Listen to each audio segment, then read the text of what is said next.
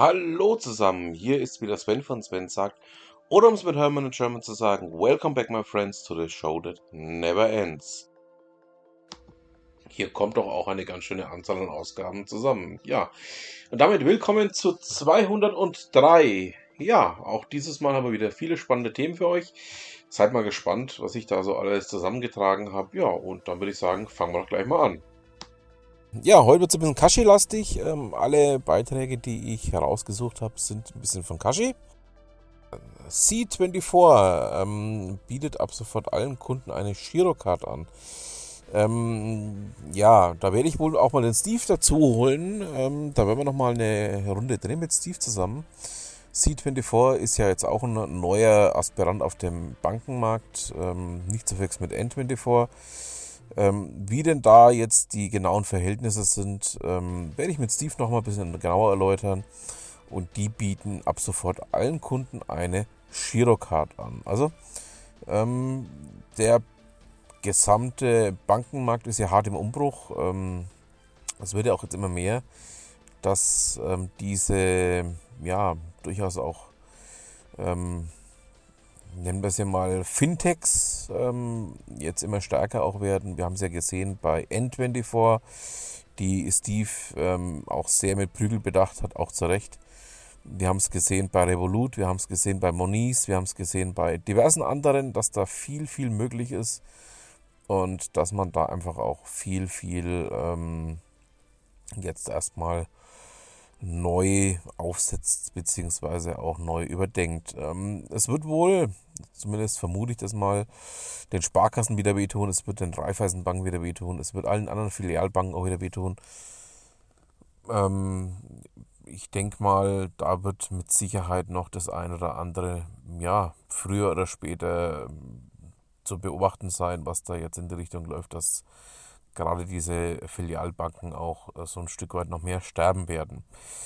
Ja, ähm, bleibt auf jeden Fall spannend. Schauen wir doch einfach mal. Wir haben es auch letzte Woche schon ähm, mal ganz kurz angeschnitten, um jetzt ähm, auch nochmal das Thema Glasfaser und Telekom aufzubringen. Die Telekom plant in 435 Neubaugebiete ähm, jetzt direkt auch FTTH-Ausbau zu machen. Also nicht nur in Bestandsgebiete, wie wir es ja jetzt schon ähm, auch letzte Woche in Erfahrung gebracht haben, sondern jetzt auch eben 435 Neubaugebiete. Ähm, ihr wisst ja, alle Themen, die ich hier so anspreche, finde natürlich auch in den Show Notes. Ähm, da sind auch die entsprechenden Links zu den einzelnen Beiträgen dabei. Ähm, da werdet ihr dann auch fündig, welche Neubaugebiete hier genannt sind. So, kommen wir nun zu einem sehr fränkischen Thema. Ähm, Löwe oder wie ich es noch kenne, Löwe Opta, ähm, zählt neben Metz zu den großen fränkischen Herstellern von Unterhaltungselektronik oder brauner Ware, wie wir früher zu sagen pflegten. Ähm, beiden Unternehmen war eigen, dass sie ähm, sehr qualitativ hochwertige Produkte auf den Markt geworfen haben, sehr ähm, ja auch hochpreisige Produkte auf den Markt geworfen haben und dass beide Unternehmen im Endeffekt irgendwann früher oder später nahezu ähm, den Weg eines Irschen gegangen wären. Ähm, bei Metz weiß man immer noch nicht so ganz genau, wo die Richtung hingeht. Löwe ist ja dann verkauft worden, ähm, ist ja jetzt ähm, in einem Firmenkonglomerat zu Hause und sitzt nach wie vor in Kronach, während Metz zum Beispiel immer noch in Zündorf sitzt. Wobei bei Metz ist noch nicht ganz klar, wo die Reise hingeht, wie ich schon angesprochen habe. Aber bei Löwe ist jetzt so, ähm, die möchten ja jetzt auch weitergehende Investitionen wagen. Sie wollen es jetzt mal probieren, ob sie ja durchaus auch wieder ähm, tiefergreifend ähm, das Ganze eingreifen können und werden deshalb am Standort in Kronach, an dem Heimatstandort, investieren. Das heißt, da wird es also jetzt dann auch viel geben, ähm, was ähm, passieren wird. Man möchte Grundstücke zurückkaufen oder auch tauschen mit der Stadt Kronach und vieles weitere mehr. Also eine erfreuliche Entwicklung hier bei uns in Franken. Und ähm, da bleiben wir einfach mal dran und ich drücke Kronach und ich drücke auch Löwe die, Augen, die Daumen, dass das Ganze auch wirklich funktionieren wird. So, jetzt sind wir schon in Franken dann können wir natürlich auch zu einem festen Bestandteil meines kleinen Podcasts schauen. Schauen wir zu Ute Mündlein.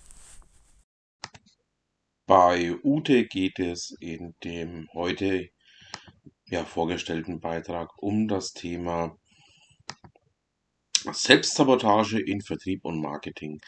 Ähm, ein durchaus Thema, was wir ja auch schon mehrfach in anderen Zusammenhängen hatten. Ähm, packe ich euch mal mit rein, schaut es euch mal an. Ähm, ich spoilere ja nicht, wisst ihr ja. Ähm, drum sage ich ja einfach selber reinschauen, dann landet ihr am meisten.